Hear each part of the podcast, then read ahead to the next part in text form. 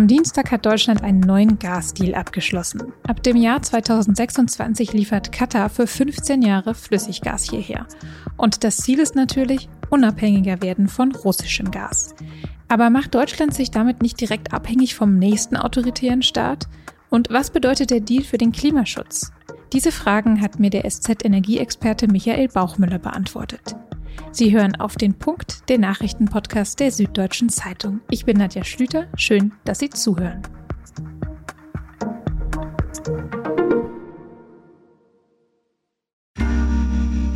Werbung. Hi, ich bin Patrick Bauer, Reporter beim Magazin der Süddeutschen Zeitung. Und gemeinsam mit meiner Kollegin Eva Hoffmann habe ich an einer unglaublichen Geschichte recherchiert. Tom und Jana denken, sie ziehen mit ihrem kleinen Kind zu einer liebevollen Gemeinschaft. Aber sie landen in einer Gruppe, in der Menschen manipuliert und psychisch und physisch fertig gemacht werden. Wie schafft es die Familie da wieder raus? Im Schattenkloster. Chronik einer Gehirnwäsche ist ein SZ Plus Podcast in Zusammenarbeit mit Audible. Jetzt auf sz.de/slash Schattenkloster. Nach Katar schauen wir gerade vor allem, weil da die Fußball-WM läuft. Aber am Dienstag wurde dort auch ein Vertrag unterzeichnet, der für unsere Zukunft vermutlich wichtiger ist als das Abschneiden der Nationalmannschaft. Es wurde nämlich festgelegt, dass Deutschland ab dem Jahr 2026 Flüssigerdgas aus Katar bekommen soll. Es geht um zwei Millionen Tonnen Gas jährlich und das für 15 Jahre. Dadurch soll ein Teil der Lücke bei Deutschlands Gasbedarf geschlossen werden, die entstanden ist, seit kein Gas mehr aus Russland kommt. Flüssigerdgas oder auf Englisch kurz LNG kommt für europäische Länder bisher vor allem aus den USA. Katar liefert im Moment vor allem nach Japan, Südkorea und Indien ist aber insgesamt einer der weltweit größten Exporteure von Flüssiggas. Und im März war ja Bundeswirtschaftsminister Robert Habeck zu Besuch in Katar und hatte sich da um Lieferbeziehungen bemüht. Deshalb hat er den jetzt neu geschlossenen Deal auch begrüßt. Und die Energiewirtschaft in Deutschland, die sieht den Deal ebenfalls positiv. Kritik gibt es aber natürlich auch. Die gab es auch im Frühjahr schon von vielen Seiten, als Habeck in Katar war weil man mit dem Emirat ja auch wieder keine verlässliche Demokratie als Handelspartner hat, sondern eine autoritäre Monarchie, in der Gastarbeiter auf WM-Baustellen sterben und in der Homosexualität verboten ist. Der Linksfraktionschef Dietmar Bartsch spricht deshalb von Doppelmoral. Wenn ich mit Bürgerinnen und Bürgern bei mir im Norden rede, dann kann ich überhaupt nicht erklären, wieso wir so problemlos Gas aus Katar importieren können. Also das haben wir ja nur im Umfeld der WM gesehen, dass das nur wirklich wahrhaftig kein Vorzeigeland, was die Demokratie betrifft, ist. Ich will dafür werben, dass es in diesen Fragen keine Doppelmoral gibt. Robert Habeck, gegen den als Wirtschafts- und Klimaschutzminister die meiste Kritik gerichtet ist, hat den Deal im Heute-Journal trotzdem als notwendig verteidigt.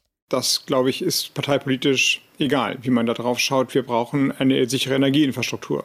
Über die Hintergründe des Gasdeals und auch über die Kritik daran habe ich mit meinem Kollegen Michael Bauchmüller gesprochen.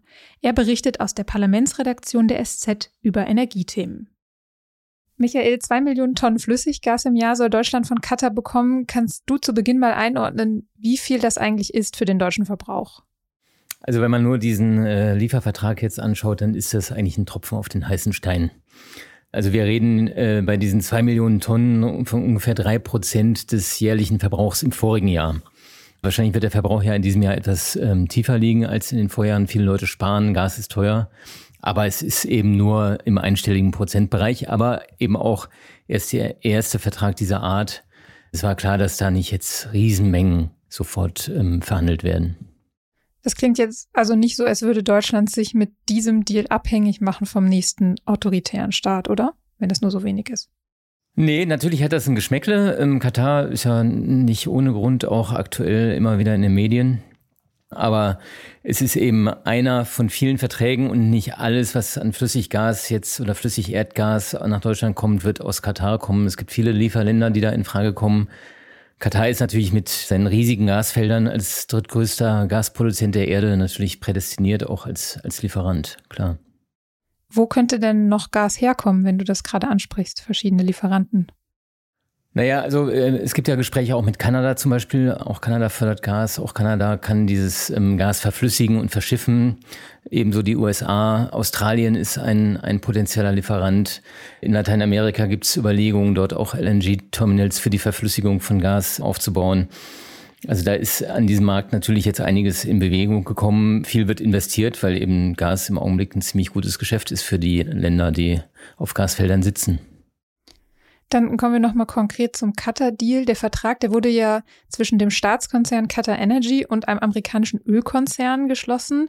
Was genau bedeutet das? Also wie kommt das Gas über diese Handelspartner dann nach Deutschland? Ja, das ist äh, schon fast ein bisschen skurril, dass da ein amerikanisches Unternehmen im Grunde jetzt für die Versorgung von Deutschland eintritt. Im, Im Kern geht es immer darum, dass man Schiffe eben mit diesem verflüssigten Erdgas belädt und die Schiffe dann von A nach B fahren lässt, um sie dort wieder zu entladen. ConocoPhillips, dieser Konzern, den du ansprichst, der hatte sich zum Beispiel vorher schon Lizenzen gesichert für ein Terminal in Brunsbüttel und gleichzeitig ist er beteiligt an den Erdgasfeldern in Katar mit einem ganz kleinen Prozentteil nur, aber dadurch ist er eben auch ein quasi bevorzugter Partner für diesen äh, staatlichen katarischen Energiekonzern. Ja, und äh, Schiffe lassen sich auch buchen oder, oder mieten. Und so läuft dieses Geschäft jetzt. Also die werden dann aber eben erst ab 2026 Schiffe befüllen und nach Deutschland bringen. Jetzt hast du gerade auch dieses Terminal in Brunsbüttel angesprochen, das entstehen soll. 2026 ist zwar nicht übermorgen, aber geht das trotzdem schnell genug? Wird das fertig sein dann? Ja, es ist sogar schon ein Terminal in Brunsbüttel so gut wie fertig jetzt. Man muss da immer unterscheiden zwischen den schwimmenden und den festen Terminals. Die Bundesregierung hatte fünf dieser schwimmenden Terminals geordert für ein Heidengeld die an verschiedenen Häfen in Deutschland äh, in Nord- und Ostsee installiert werden sollen. Da werden dann Leitungen verlegt zu diesen Terminals, um dann das Gas, das dort entladen wird, auch in das deutsche Gasnetz einzuspeisen. Und parallel dazu wird eben gerade auch in einem Industriegebiet bei Brunsbüttel ein festes Terminal errichtet. Das erste feste Terminal überhaupt, das es in Deutschland gibt. Und das soll also Stand jetzt bis 2026 fertig sein. Das läuft alles schon in einem echten Rekordtempo. Auch der Anschluss dieser schwimmenden Terminals, da werden also Planungsverfahren äh, bis ins Äußerste äh, beschleunigt, auch äh, teilweise um den Preis, dass eben Umweltprüfungen oder die öffentliche Beteiligung stark eingeschränkt werden. Aber also ich glaube, dass das nicht der limitierende Faktor ist, die Fertigstellung dieser Terminals. Okay, dann schauen wir auch mal auf die Kritik, wo du gerade von limitierenden Faktoren sprichst. Äh, viel kritisiert wird ja die Laufzeit. Da geht es um 15 Jahre. Wieso ist das ein großes Problem? Naja, also 2026 kommt das erste Schiff. 15 Jahre drauf sind, zwei, sind wir in 2041. Das ist vier Jahre bevor Deutschland klimaneutral werden will, erklärtermaßen. Und eigentlich soll schon 2040 sollen die Emissionen um 88 Prozent unter dem Wert von 1990 liegen. Also da ist nicht mehr viel Raum für weitere Emissionen. Und gleichzeitig ist es aber eben schwer, auf den Weltmärkten dieses LNG irgendwie zu erwerben. Da sind äh, also die Produzenten und Lieferanten eindeutig sitzen am längeren Hebel und bestimmen dann auch die Lieferzeiten oder die, die Zeiträume der Lieferungen.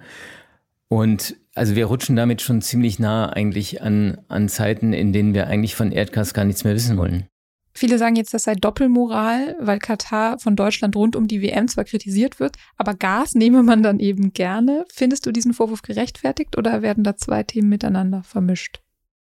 Ja, ich finde, der Vorwurf ist gerechtfertigt und es zeigt einfach nur die bittere Realität, in der wir uns befinden.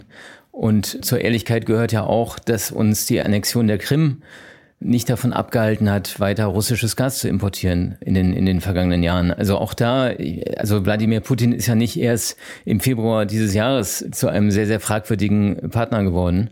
Dennoch haben wir da immer gerne Geschäfte mitgemacht. Und jetzt dieser Katar-Deal, und ich würde auch vermuten, dass er nicht zufällig jetzt äh, just während der WM abgeschlossen wurde, dieser Katar-Deal, der hält uns doch den Spiegel vor, dass wir uns eigentlich mit der Abhängigkeit von fossilen Energien immer in solche schwierigen Situationen bringen und dass eigentlich die Lehre aus all dem ist, so schnell wie möglich diese fossile Energie loswerden. Wir haben genug Alternativen, äh, die uns unabhängig machen oder die uns jedenfalls nicht abhängig machen von äh, Menschen und Regimen, mit denen wir eigentlich keine Geschäfte treiben wollen.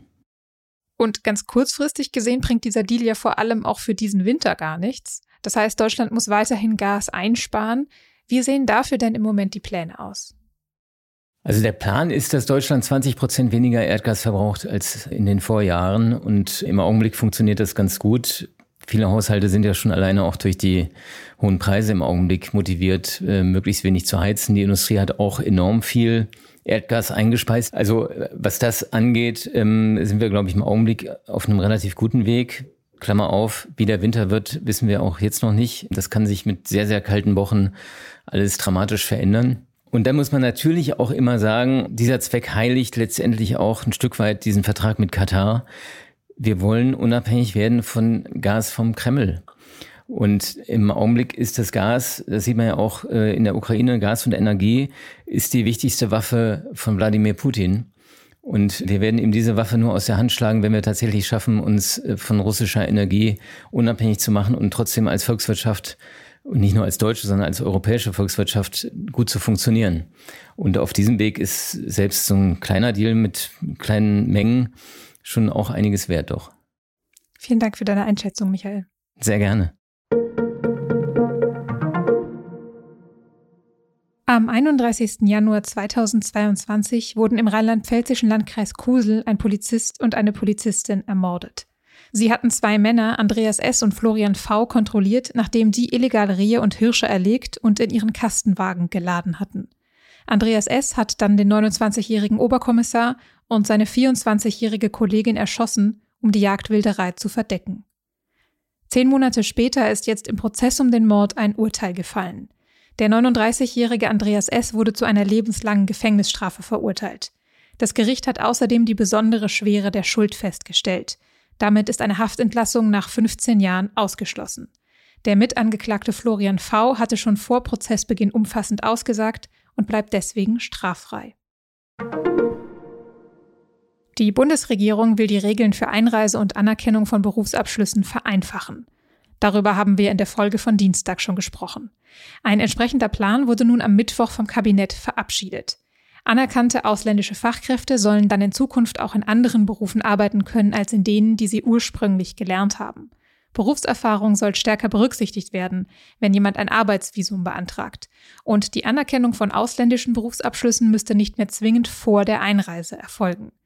Die erleichterte Arbeitskräfteeinwanderung ist eines von mehreren Gesetzesvorhaben zur Asyl- und Migrationspolitik der Ampelregierung, die bis zum Jahresende verabschiedet oder zumindest auf den Weg gebracht werden sollen.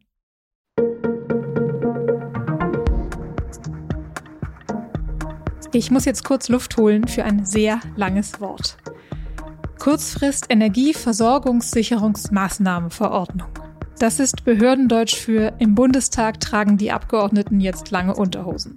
Die Verordnung schreibt nämlich vor, dass die Büros im Bundestag nur noch auf maximal 19 Grad geheizt werden dürfen. Um Energie zu sparen natürlich. Und um als Volksvertreter und Vertreterin mit gutem Beispiel voranzugehen. Welche Konsequenzen das hat, außer der langen Unterhosen, das können Sie auf der Seite 3 in der SZ von Donnerstag nachlesen. Oder mit einem Digitalabo schon Mittwochabend ab 19 Uhr. Redaktionsschluss für Auf den Punkt war um 16 Uhr. Produziert hat diese Sendung Benjamin Markthaler. Ihnen vielen Dank fürs Zuhören und bis zum nächsten Mal.